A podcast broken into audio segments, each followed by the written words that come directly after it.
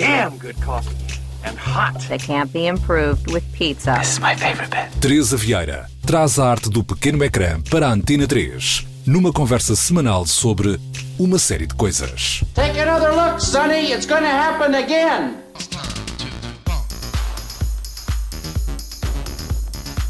Neste episódio de uma série de coisas, falamos de música em séries, elemento fundamental para a criação ou destruição de histórias visuais.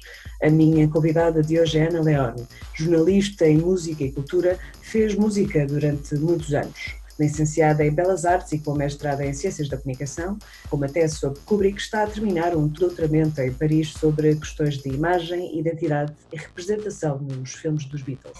It's time to. It's time to.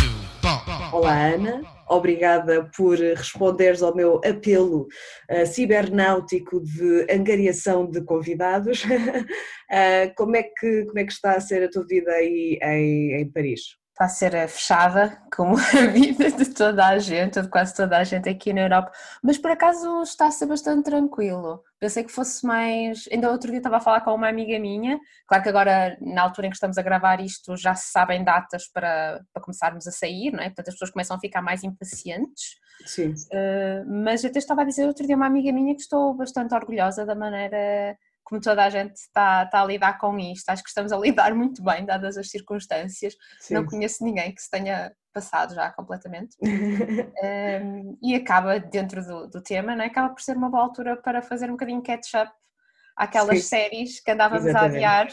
Sim. Portanto, é sempre, há sempre coisas positivas no meio disto tudo, não é? Claro, claro, claro, claro. Mas uh, no momento em que nós decidimos o, o tema, qual é que foi, que é sobre músicas e séries, qual é que foi assim a primeira série que tu te lembraste, tipo, imediatamente? Olha, foi mesmo, foi a The Deuce, logo, diretamente.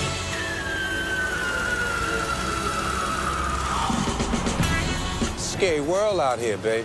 Thoroughbred like you, we would own this damn street. I'm gonna keep what I earn. I don't need you. I don't need anybody else to hold my money for me. Frankie, you still owe Tommy everything, including today's fee. Frankie, he owes everybody in New York City. My name's Vincent. My twin brother, we don't have the cash to cover his debt. We gotta get it and deliver. No late payments. Understood. Everyone against the van. Primeiro porque vi a última temporada uh, há relativamente pouco tempo, porque ela estreou uh, no final do ano passado e eu acho que vi mais ou menos à medida que os episódios iam estreando. Eu já tinha visto as outras duas primeiras, mas por causa da, da música dos créditos iniciais da terceira Sim, sim. temporada, que é o Dreaming Blondie, e que é tipo aquelas músicas dos créditos que tu. Sim, está a começar!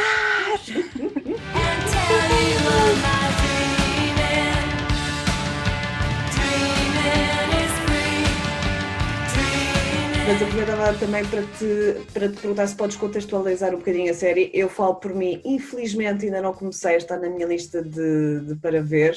A primeira vez que me falaram dela foi precisamente por causa da música. Portanto, quando tu disseste isso, eu pensei, excelente, uma pessoa para me apresentar esta série. Bora! Claro que pronto, isto James Franco, não é? Portanto, é sempre complicado falar sobre, sobre James Franco. Sim, é sempre complicado. Mas eh, isso de lado, portanto, a The Deuce é uma série da HBO, portanto, logo a partir daí a gente sabe que vai haver dinheiro Uhum, e vai haver dinheiro para a banda sonora. exatamente. Eh, logo a partir daí, pronto. E é uma série que se passa eh, nos anos 70 e 80 em Nova York, que é sobre hum, o The Deuce, que é uma espécie de uma strip de Nova York, tipo uma área, desde aquela altura em que Nova York era muito barata, porque havia, havia um- uma epidemia de droga e prostituição muito forte, etc. Portanto, é sobre dois irmãos, que é o Vincent e o Frankie Martino, dois irmãos gêmeos, são ambos interpretados pelo James Franco. Portanto, eles são italianos e eles fazem uma espécie, eles têm um bar, e depois a máfia faz proteção de bar, depois há a questão da prostituição, que aí eh, a figura principal é a Maggie Gyllenhaal, que é a Candy, é uma prostituta que é das poucas que trabalha por conta própria, digamos assim. E eh, pronto, é tudo em torno disso. Ela começa, são três seasons. A primeira season é, começa ali início dos anos 70, a segunda vai para 77 e a terceira vai para os anos 80 já, porque isto é a evolução da indústria do porno nos Estados Unidos. Ok. A primeira season, isto sem grandes spoilers, posso dizer desde já que ela acaba na altura do momento da estreia do, do Garganta Funda. Uhum. Quando se descobre que a pornografia, eh, o X-rating, né, começa, entra em vigor e a pornografia começa a chegar às massas, deixa de ser só nicho. Sim. Eh, começa a haver a- a- a- o rise da, da porn star. Por acaso, a última coisa que vi relacionada com esta temática foi o Circus of Books. Foi agora uma, um, um documentário na, da Netflix. Ah, recomendo só no sentido de ser uma história muito caricata, que é de um casal que tem uma família super conservadora e tudo mais, e basicamente eles entraram no mundo da indústria da porno, começaram a vender eh, livros, revistas, ah, e depois começaram a vender DVDs e depois começaram a produzir também filmes. Portanto, ah, já não é a primeira vez que ouço esta temática e agora, voltando com o Dadus, é, é interessante que fale sobre, sobre Verdade, este tema. como tens nightlife, não é? tens Sim. música. Eh, tens um cast de POC né, bastante grande também, People of Color. Pronto, e, e tendo dinheiro, vais ter ali sempre um mix interessante, porque depois é assim: cada season tem um opening track diferente.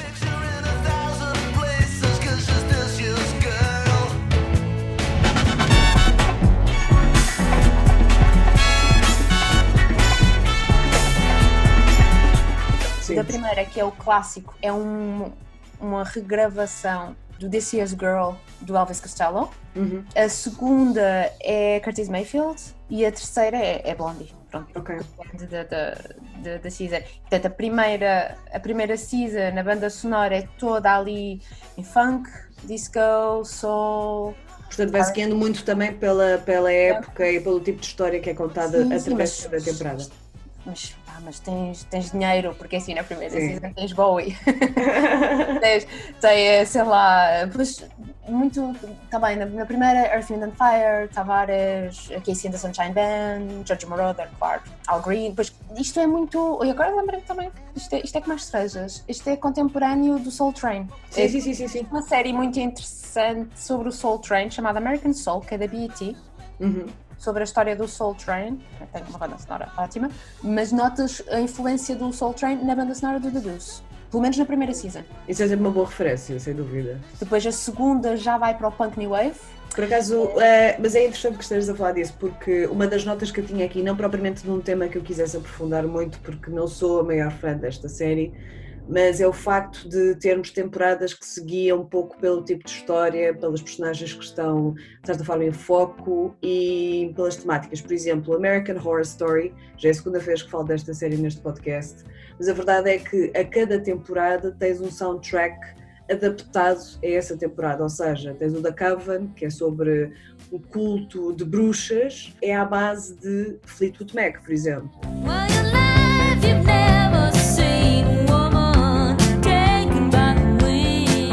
Depois tens outros que é sobre vampiros, com Lady Gaga e não sei o quê, que vai muito mais para um punk new wave também. Portanto, acaba por se adaptar a cada temporada. Por exemplo, tens outros que é nos anos 80 e, portanto, tens muita, muita música dos anos 80. E, portanto, nesse sentido, acaba por ser bastante interessante de ver como é que uma mesma série se vai adaptando, tendo em conta os vários registros que vai tendo e não sendo uma coisa extremamente linear de uma representação sempre constante. Eu acho que isso é, é realmente interessante. Sim, mas quando digo de onde é a série, quem é que está a produzir, etc., é importante exatamente porque depende do dinheiro que tu tens. Claro, a gente sabe claro. fazer. Eu, eu quando o ano passado eu, eu estive a cobrir a Tallinn Music Week na, na Estónia Uhum. e, um, e além, portanto, é um, é um boutique festival, né? e além do festival, que é várias venues, tens as conferências. E estive numa conferência com, uh, portanto, music scoring e, e tipo, portanto, scoring for film, scoring for TV series. E estavam lá. um, as pessoas que fizeram o scoring do One More Time with Feeling, do, do Nick Cave, Uhum. eh, e estava This is, This is England. E eu tive a falar com elas tipo, sobre o scoring for film. Ok. E basicamente é soundtrack curation. E ela estava a dizer uma cena muito interessante, que era quando ela fez isso. Por exemplo, personagens. Tá- Estás a filmar agora, mas é nos anos 80 e tens personagens jovens que se calhar não conhecem bem a música dos anos 80. E ela estava a fazer playlists para essa para a atriz, Uhum. para ela poder entrar no mood. Ok. Ou seja, por exemplo, Não, isso também faz todo papel sentido. Sim, sim, sim, o pessoal que, faz este scoring, que faz a curation, e ela, pronto, eu, estávamos a falar, eu expliquei que já tinha trabalhado na MTV, ela disse, ok, então tu sabes basicamente tudo o que é preciso saber para se fazer eh, soundtrack curation, porque isto, no fundo, no fundo, isto vai a nível de direitos. Sim, É só isso. claro. É só isso. É, é clearance. Isto é clearance. Pronto. E sugerir uma alternativa quando não podes. Claro, claro, claro. claro. Por exemplo, agora falando na, na HBO, um, quando foi aquele desastre de todo tamanho chamado Vinyl, Uhum.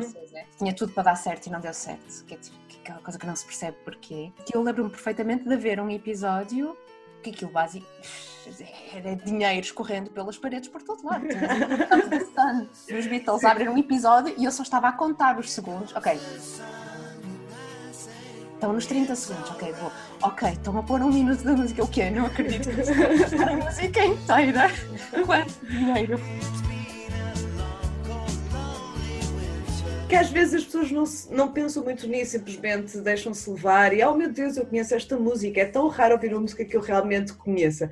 Pois, não é por acaso, porque realmente as pessoas têm que pagar para terem lá as músicas e por isso muitas vezes acabam por arranjar outras soluções meio alternativas para não terem que investir naqueles clássicos que têm royalties super elevados e que se torna muito mais difícil para a construção do soundtrack, em que se calhar investes em uma ou duas músicas que têm mesmo que ser aquelas e depois tentas arranjar certas alternativas.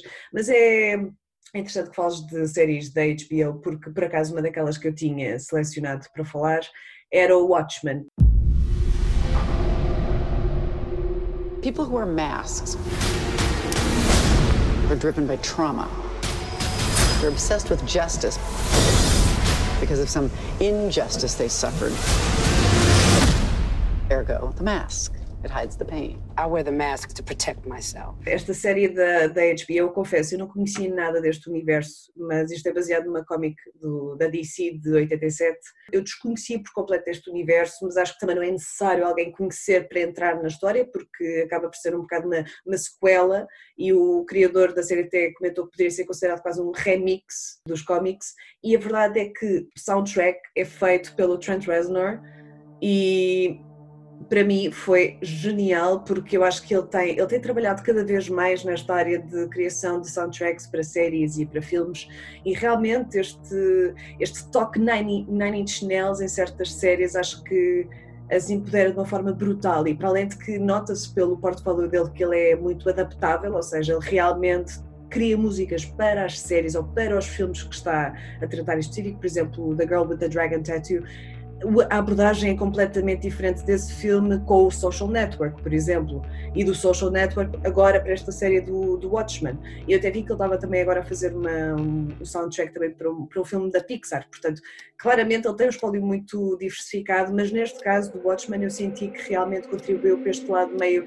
sci-fi estranho que nós eh, vemos ali. Não sei se já viste, se já viste esta série. Não vi Watchmen, mas eh, conheço a premissa e conheço os cómics, porque o meu primo trabalha em, em cómics, portanto conheço um bocadinho os cómics e é engraçado que toda a gente que fala Watchmen é soundtrack também.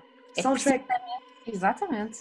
É genial, é, é mesmo genial porque te cria muito uma ambiência mística, distópica, que puxa tanto por uma eletrónica meio experimental, como de repente tens aqueles toques de guitarra claramente, Nine Inch Nails, é, é muito, é muito, muito fixe. E, e depois, por exemplo, eles até fazem versões, por exemplo, estamos a falar da Bowie, eles fizeram uma versão do, do Life on Mars, por exemplo. Portanto, eles vão mesmo trabalhando com várias referências e vão, e vão transformando-as para se adaptar um, Eu, eu acho que há, há dois tipos de.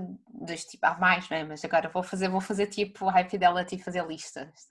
Ah, já vamos falar da High Fidelity. Já Ah, vamos falar dessa, já vamos Ah. falar dessa, sim, sim, Ah, sim, sim, sim. Adoro. Ah, há dois tipos, Major, de, de soundtracks geniais. Um deles, que é o exemplo de The Deuce, que é super bem adaptado àquilo que se está a ver e é, é música exata no momento exato e só poderia ser aquilo e faz um momento super especial e perfeito, que a gente diz, é uma cena perfeita. E é outro tipo de perfeição que é a soundtrack, tem nada a ver, que é o caso do, da Nick, da Cinemax. We, mankind, have progressed so far. duas seasons, creio só, não queremos mais, não queremos estragar, portanto, o Clive Owen e a filha do Bono. E é um médico, que é o Clive Owen, agarrado à cocaína, eh, que é um cirurgião num hospital em Nova York na viragem do século XIX para o século XX. Uhum. Portanto, faz muita impressão porque não há látex, não há anestesias, não há nada. Portanto, é, é muito, muito gory e faz, faz impressão, é muito escuro. E a banda sonora e os planos são super estranhos. São... A banda sonora é uma eletrónica. Eu posso dizer palavrões? Uh, não.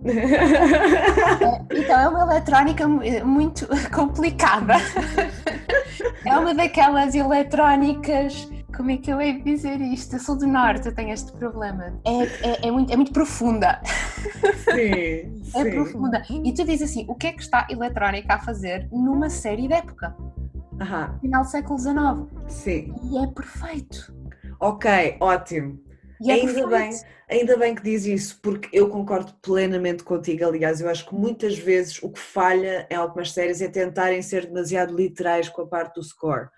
Por exemplo, e, e para mim este foi provavelmente, este foi o soundtrack do ano para mim, 2020, e, e, da, E ainda só estamos em abril. Exatamente, para já este tem sido o melhor soundtrack que eu já ouvi este ano, que é o The New Pope. Everyone in the world should know who the Pope is. It's not vanity. O New Pope e o do Young Pope também, que são do, do Sorrentino. Também, também. Pronto, tem o Jude Law como personagem principal e depois tem o Malcavedes como personagem principal, portanto são dois papas diferentes e a verdade é, quanto uma representação da, da vida no Vaticano e tudo mais, a banda sonora é completamente marada dos cornos. Este tipo de expressões já podemos dizer. Ah, ok. Ou ok. seja, hum, tu tens tanto aqueles elementos típicos de, ok, música clássica, um barro aqui, outro barro ali, mas depois tens uma música eletrónica completamente pujante que dá ali um lado tão edgy à série. Ou seja, por exemplo, na, na segunda temporada os créditos aparecem com uma música da Sophie Tucker, que eu nem sequer sou grande fã dela. When I said it out loud, it didn't sound as good. I couldn't be as proud of my original. Mas sinceramente, aquele genérico, primeiro era sempre transformado, todos os episódios tinhas um genérico diferente, sempre com a mesma base, que é através de freiras que estão a dançar com montes de neons a disparar. E depois com uma Sophie Tucker, opá, genial, genial. E depois tu tens uma exploração de música eletrónica completa, é brutal. Eles têm lá, tipo, tipo desde Gazelle Twin, a John Hopkins, Amnesia Scanner, tipo, bandas que tu não costumas ver, tipo, primeiro, enquanto referências do que quer que seja. Claro que tens sempre a vantagem deste tipo de, de bandas, que acabam por ser menos conhecidas, também acabam por ser mais baratas, não é? Portanto, pagar os direitos também acaba por ser um bocadinho mais fácil, mas a verdade é a estratégia de utilização de música nestas duas séries, em que primeiro adorei o facto de eles terem mudado o título de cada uma delas, portanto, não ser o, o The Young Pope e o The Young Pope Season 2, não, é o The Young Pope e The New Pope. Porque são dois papas diferentes, apesar de eventualmente o Jude Law voltar a aparecer, a verdade é que são duas Eu só histórias vi, só diferentes. vi o, o Young, porque Jude Law. Mas digo-te já, mas digo já, do The Young Pope para o The New Pope, eu senti uma evolução em termos da exploração musical, tipo, eu sinto que o Sorrentino se deixou libertar ainda mais. Portanto, eu já tinha sentido esta questão meio edgy de colocar músicas que não têm nada a ver com o ambiente do Vaticano, não é? Que cria esse lado mais ah, punk desta história que ele está a criar, porque a verdade é essa, ele tem uma abordagem muito punk, tanto em termos de cinematografia como neste caso da música, mas se não fosse esta música, a série não teria menor impacto para mim, mesmo com uma cinematografia genial. A verdade é que a música é que cria o elemento diferenciador desta, desta série. E se, se eu já tinha sentido isso na primeira, com a segunda, simplesmente senti que foi ainda mais explorado, ainda mais. Choram mais, choram mais, Sim, talvez. sim, porque sim, toda sim. a gente, lá está, eu vi, vi a primeira, não vi a segunda, mas conheço muita gente, inclusive é pessoal que, que falava comigo de por ter, ter visto a primeira, a dizer-me exatamente a mesma coisa também da segunda. A. A.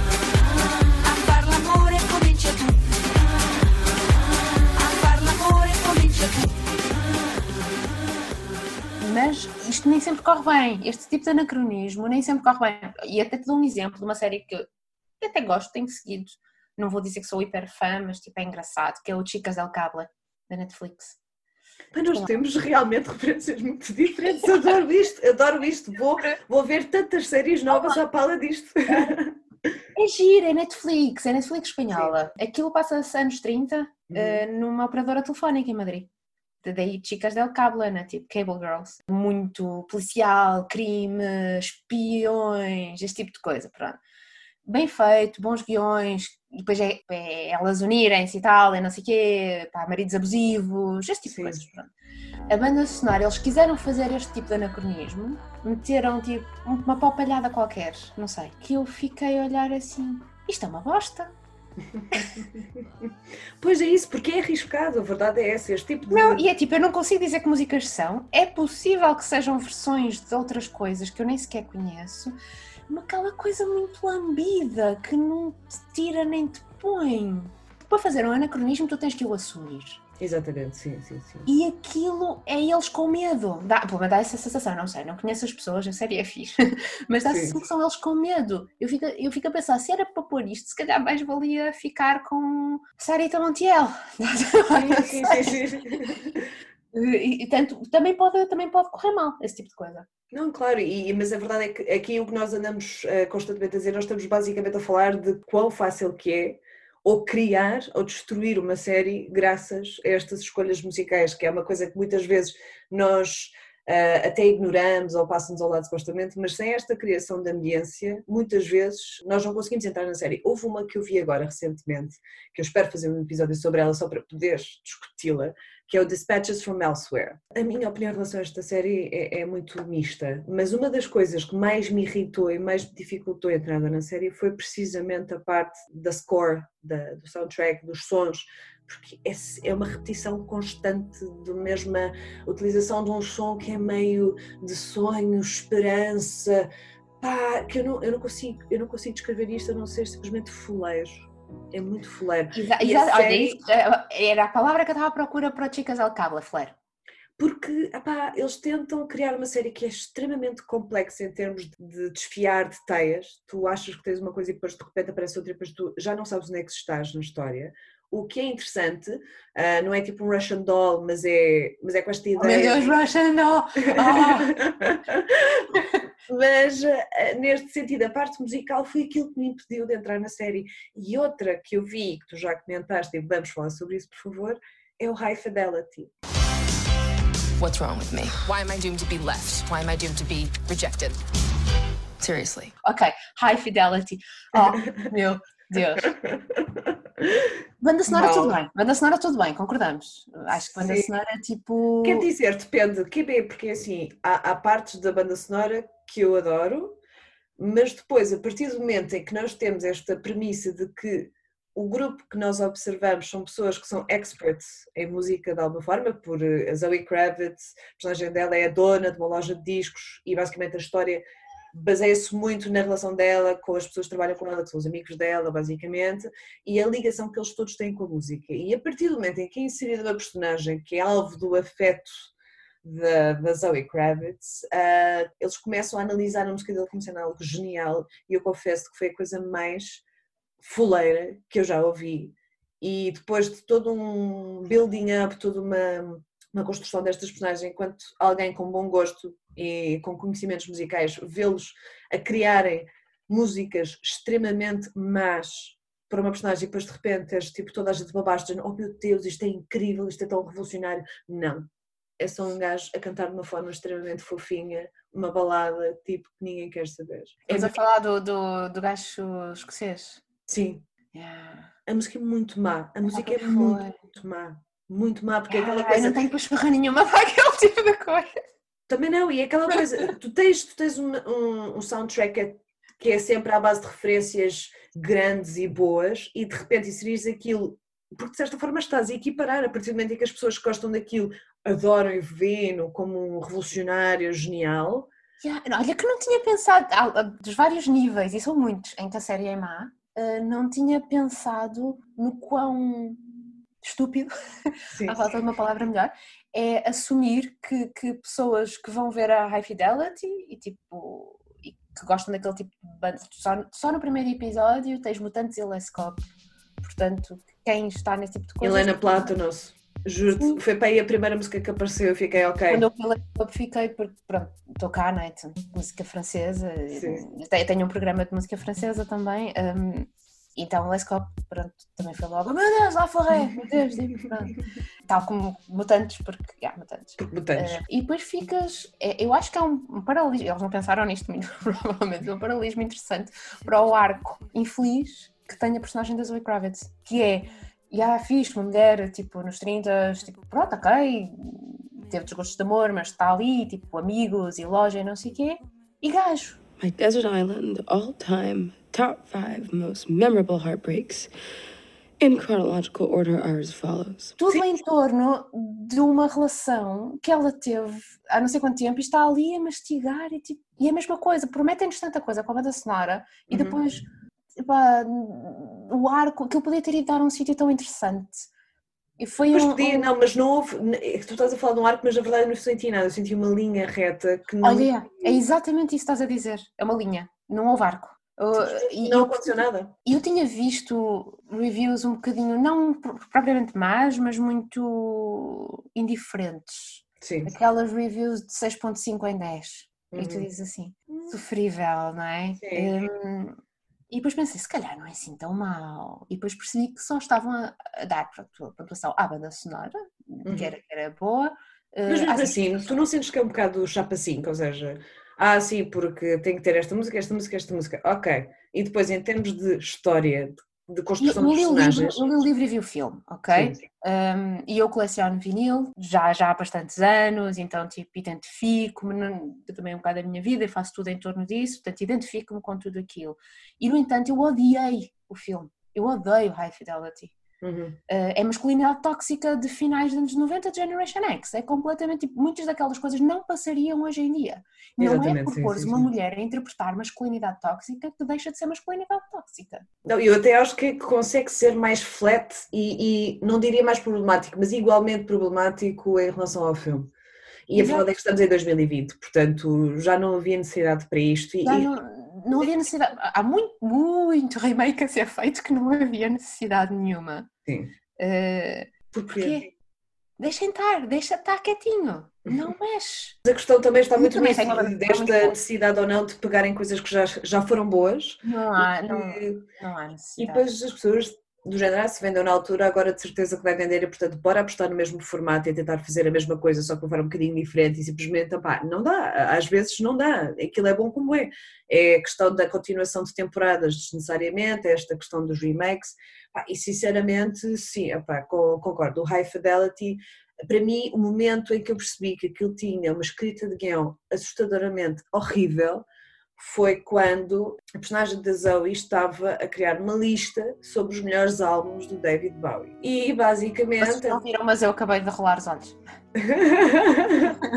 que é basicamente, primeiro, claro que sim, toda a gente, quando está com o seu namorado no sofá, a primeira coisa que se lembra de fazer é tipo: olha, bora fazer uma lista tipo dos 5 melhores álbuns do David Bowie. Depois é tipo: ah, mas tu não meteste o Black Star, mas tu tinhas dito que o Black Star era tipo a cena do Bowie. E ela, pois, mas se eu não metesse o Black Star, ia ter que tirar não sei o quê. E depois começam numa brincadeira romântica à base disso, em que ela se aproxima dele e ele aproxima-se dela, e depois começam os beijinhos. Ah, é um motivo tão grande para estarmos horny. Epá, é tão mau. É tão mau. É horrível. Essa cena para mim, juro-te, foi cringy, assustou mesmo. Foi. Olha, para isso, e, e com- também com grandes bandas sonoras, prefiro fazer aquilo que eu tenho feito e que me tem salvo eh, a minha sanidade mental nos últimos meses. Estou a acabar uma tese, então não, há muita coisa que eu não consigo. Que é rever novelas da Globo dos anos 80 e 90. E se a gente quer cheesy, se a gente quer cringe, mil vezes novela brasileira. É, que cringe bem feito. Eu nem consigo comparar, tipo, foi mesmo muito mal, porque é aquela coisa, quando tu tentas ser edgy, tentas ser diferente, a partir de clichês, a partir de fórmulas já feitas, mastigadas e vomitadas, é pá, por favor, não. Ainda por cima, com um tema que tinha tanto para dar e com um soundtrack que tinha tanto para dar. E, e mesmo tendo um bom soundtrack, foi das poucas que eu não senti o impulso de ir ver, por exemplo, ao Spotify, olha, qual é que é ah, Olha, o soundtrack. Exatamente a mesma coisa. Exato, porque normalmente eu vou logo, aconteceu com The Deuce, aconteceu com outra Sim. série que eu também já vou falar a seguir, que eu vou logo ao ao Spotify ver se alguém, se não existe oficial, se alguém fez, porque há sempre alguém que já fez a playlist, Uhum. bookmark da playlist para depois ouvir. Fiz The Deuce E fiz para uma série que eu também aconselho e soundtrack não é nada a minha cena e amei, que é Vida. Emma, this is Eddie. Eddie. She helped mommy run the bar and was like her roommate. Idalia had a roommate. Está a estrear agora a terceira temporada, é do The Stars. Para quem não conhecer, é sobre duas uh, irmãs. Aquilo passa a ser em Los Angeles, agora, creio eu. Uh, duas irmãs uh, East Side, mexicanas, aquele chicano, não é? O latino. Uhum. Um, que sabem da morte da mãe e vão para casa, para Los Angeles, tipo, tomar conta das coisas e descobrem que a mãe, o café da mãe estava à beira da, falência e que a mãe casou novamente com uma mulher. Portanto, elas agora têm uma madrasta. Pronto, é assim muito em torno de identidades de género também. Uma das irmãs é super free spirit e não quer saber e não sei o quê, e, tipo, e a outra é super direitinha, eh, uhum. uh, trabalha com uma empresa, tudo direitinho, tudo super organizado. Portanto, elas vão também ter ali um, um, confronto bastante grande a nível de personalidades. Banda sonora é reggaeton.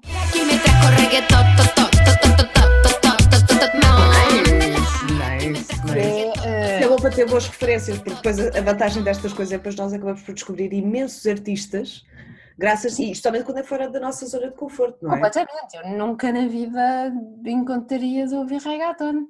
E Sim. no entanto, portanto, ok, tem coisas conhecidas, que é do género de Selena, não é? Tipo, que toda a gente conhece. Sim, sim, Marina sim, sim. Marco, Natália Lafourcade, Maria del Pilar, tudo isto são referências que nós conhecemos, quanto mais não seja de, toda aquela quantidade de filmes que nós vemos, desde Fridas, etc. Mas também tem muita coisa, tem Bomba Estéreo, Chavela Vargas, tipo, tem coisas mais antigas, tem coisas mais recentes. Às vezes reggaeton mesmo é para aquele limite lá está, o reggaeton já de limite já nem é comercial, já é mesmo de nicho. E tu Mas isso, isso, isso, é super interessante, especialmente pela parte mesmo de um conhecimento mais aprofundado cultural. Porque a verdade é essa, há certos nichos que são representados e que nós não reconhecemos, conhecemos se calhar as músicas mais comerciais e mesmo assim às vezes é difícil. E portanto ter um acesso mais in deep desse, desses aspectos culturais acho que, é, acho que é fantástico. Eu senti muito isso, eu sou uma pessoa com um estilo de música relativamente abrangente e eclético, mas, por exemplo, se tu me falasses de Kendrick Lamar, uma coisa do género, eu conheceria talvez uma música dele. Uh, e uma série que me abriu muito nesse aspecto, não só a Atlanta, do, do Glover, mas também e acima de tudo o Insecure. Go, Shouty! It's my birthday, but no one cares because I'm not having a party, because I'm feeling sorry for my que é uma série que é da Issa Rae, que basicamente é baseado numa web series que ela fez no YouTube há uns anos atrás, que era The Awkward Black Girl, e que basicamente representa, representa um pouco isso e representa um pouco desta comunidade e representa também estas questões de, dos novos jovens adultos adultos, ou seja, as nossas inseguranças, os nossos receios, as nossas convicções num contexto laboral, num contexto de relações amorosas, familiares e tudo mais. É uma pessoa que basicamente sente que não evoluiu grande coisa, está com o mesmo namorado há 5 anos e claramente tem um desejo por algo mais. E está, a série começa quando ela faz 29 anos, portanto está um ano de fazer 30. E nós de repente deparamos com uma pessoa que na verdade já tem 29, mas que não sabe muito bem o que é que quer fazer, quem é, e uh, o soundtrack desta, desta série é super edgy, ajuda imenso a construir o lado cómico, porque isto acaba por ser um bocado comédia-drama, em que tens uma pessoa que literalmente lida consigo própria, do género cenas ao espelho, em que ela treina coisas que vai dizer na, numa festa, não sei onde, porque vai encontrar não sei quem, e ela sente-se um bocado insegura, então treina ao espelho mas o, o soundtrack justo. Primeiro, quando a série começou, o primeiro episódio, as primeiras cenas com Kendrick Lamar, All Right. All's my life I to fight, nigga. All's my life I hard times like yeah. Bad trips like yeah. Cenas de rua, de panorama de basicamente da street que nós não conhecemos, não é? E, portanto, uh, foca-se numa personagem feminina, afro-americana, tipo, e representa o mundo dela de uma forma que, por exemplo, uh, em comparação, lembro-me que havia uma, uma série do Spike Lee. Pronto, o Spike Lee criou uma, uma série que é o She's Gotta Have It, que é sobre também. Sim, uh, sim, eu já vi isso. Epá, que tenho isso na lista há décadas para ver. Mas digo-te já, em comparação com o Insecure, mil vezes o Insecure. E eu adoro Spike Lee. Ok. Mas eu acho que ele foi um pouco longe demais. E eu acho que a ideia dele daquilo que é ser uma mulher para a frente, digamos, é um bocadinho ainda clichê. E portanto, ele acaba por, apesar de ter estratégias visuais fenomenais que tu não tens, por exemplo, no Insecure, o Insecure é mais básico nesse aspecto, sinto que o Insecure sempre teve mais substância, uma substância que acaba por generalizar aquelas questões que está a apresentar, ou seja, não é só sobre ela, não é só sobre uma mulher afro-americana, é um bocadinho sobre todos nós, e acho que nesse sentido acaba por universalizar muito isso. E depois dá destaque a imensas bandas que eu adoro. By the way, o soundtrack foi basicamente guiado pela Sol Solange Knowles, ah. Ela foi a consultora da música desta, desta série, que te manda desde Janelle Monáe, Kali Uchis, Frank Ocean, Tommy Genesis, uh, CZA, Callis, Usher, Georgia Smith, Ty Dollar Sign, Blood Orange, etc, etc. É mesmo muito fixe. E eu que não, não sou muito desta área musical, comecei a conhecer coisas e abriu realmente o meu... Te apaixonas, te apaixonas por coisas, tipo... Sim foi como comigo com reggaeton, não gostei de tudo, havia coisas que simplesmente achava adequadas, Exato. não ia ouvir fora dali, mas Sim. houve uma ou duas coisas que eu dei por mim, olha isto se calhar ia para esta playlist. Exato, eu lembro-me que eu a primeira vez que estava a ver o Insecure, acabei por meter a playlist porque era a única playlist que eu tinha com aquele tipo de música. My neck, my back, lick my pussy Foi na altura em que eu também comecei a ver o Atlanta, portanto, na verdade, as duas complementam-se, apesar do Atlanta eu sentir que é um bocadinho mais abrangente, um bocadinho mais geral. Tipo, podes ter um Tame Impala, como podes ter uma cena muito mais tipo um hip hop, bué, old school, portanto, é um bocadinho mais abrangente. E novamente, pronto, com, com o Donald Glover, tipo o Childish Gambino, All the Way, um, que está nas duas séries, obviamente, no soundtrack das duas, mas, mas senti que o Insecure realmente me abriu as portas para um universo que eu, eu sempre fui aquela pessoa que é tipo, ah, hip hop e não sei o quê, não é bem a minha cena, sou muito mais de eletrónica, blá blá blá, mas a verdade eu é que... dei por mim há uns tempos atrás a perceber-me de que se calhar gostava de trap. Right? Right? Eu sinto ah. mesmo. Eu gosto de algumas cenas de trap, tipo. E às vezes ficas do género, ah, mas eu lembro-me quando foi quando me apaixonei por eletrónica também. Eu, tipo, não fui, não fui sempre assim apaixonada por eletrónica. Não, igual, era, igual, igual. O quê? Música sem guitarras? O que, é que é isto? Confesso oh, que para mim foi um bocado por aí. Lá, Yeah.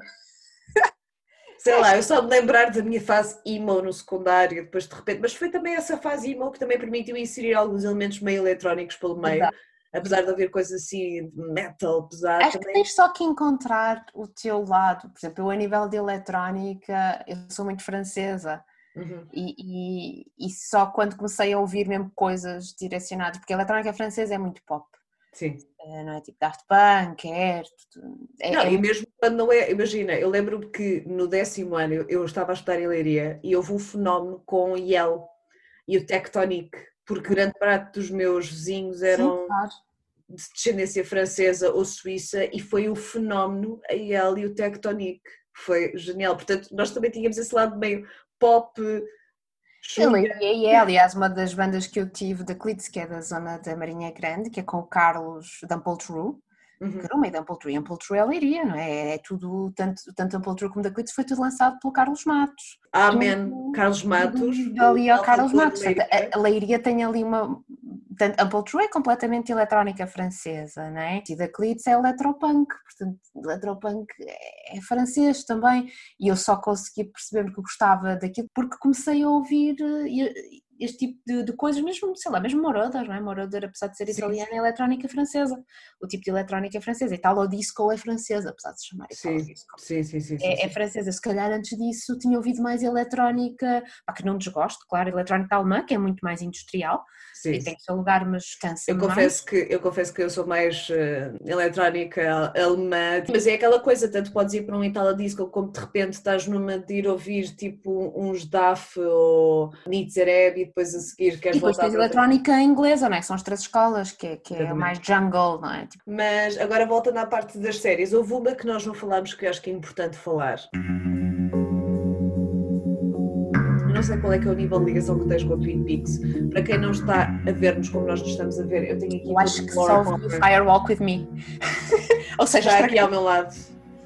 Está tá a Laura Palmer ali, que é a capa do Fireball With Me.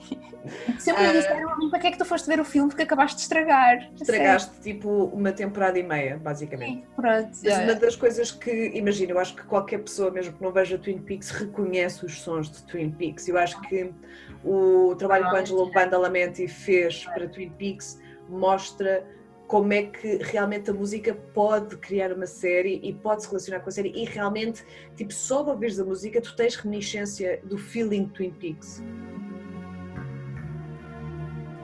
Ouvindo a música tu estás em Twin Peaks. E uma das coisas que, que aconteceu agora com a terceira temporada, que foi feita muitos anos depois, foram inseridos imensos elementos mais contemporâneos, tipo, ele juntou Sharon Von Etten, Chromatics, Au revoir Simone, Nine Inch Nails. Está tudo coisas- bem com Twin Peaks, porque Tudo está assim, da vibe, não é? Tipo, está tudo bem ali. Mas por acaso houve ali uma música ou duas que eu senti, isto é Twin Peaks, mas é a versão contemporânea, que é o do Johnny Jewel, Windswept.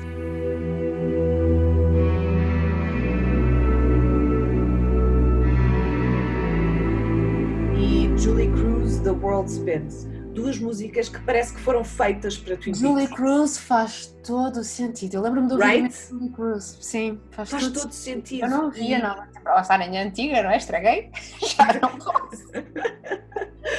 Estragaste? Ah, mas não, não vi, mas faz, faz todo sentido, até porque acho que Twin Peaks eu conheço efetivamente melhor a banda sonora do que a série. Se Entras logo ali no, no, no espírito e depois não- acabou por não fugir muito à época também. Isso também Sim. é interessante, quando há séries que não, não arriscam tanto, lá está, não vão naquele anacronismo, Uhum. e, mas também não vão colar ao mais óbvio. Assim, de repente, tipo, duas que eu me lembro a fazer isso com 80s, início 90s, é Pose.